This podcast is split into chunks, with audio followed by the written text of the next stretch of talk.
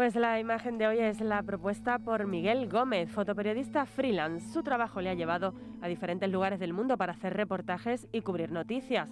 Ha trabajado en Associated Press en República Dominicana, desde donde también ha colaborado con diarios norteamericanos como el New York Times, el Boston Globe o el Miami Herald, entre otros. Desde 2005 reside en Cádiz, publicando en AP y en el Grupo Vocento.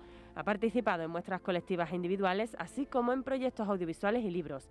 Imparte talleres fotográficos y consultorías sobre fotografía política. Y ya saben nuestros oyentes que pueden ver la foto del día en nuestras redes sociales.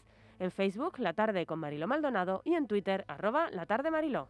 Como he dicho en otras ocasiones, los estadounidenses cuidan al detalle el impacto y la repercusión de las imágenes y tienen probablemente en la política su más vistoso escenario.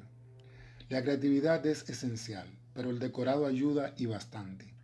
De ejemplo esta foto de Andrew Harnick de AFP en los funerales de Bob Dole en el Capitolio. Pongámonos en situación. Foto del ataúd tomada totalmente desde arriba.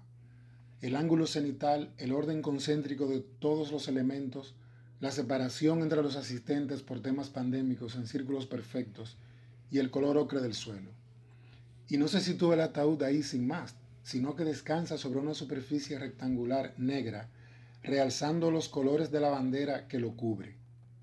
No creo que otro ángulo destaque mejor el conjunto, pero sin duda es prueba de que forma parte de una cultura visual, de una manera de ver el mundo y, más importante, de que el mundo les vea a ellos. Fotoperiodistas que eligen su imagen del día aquí en la tarde.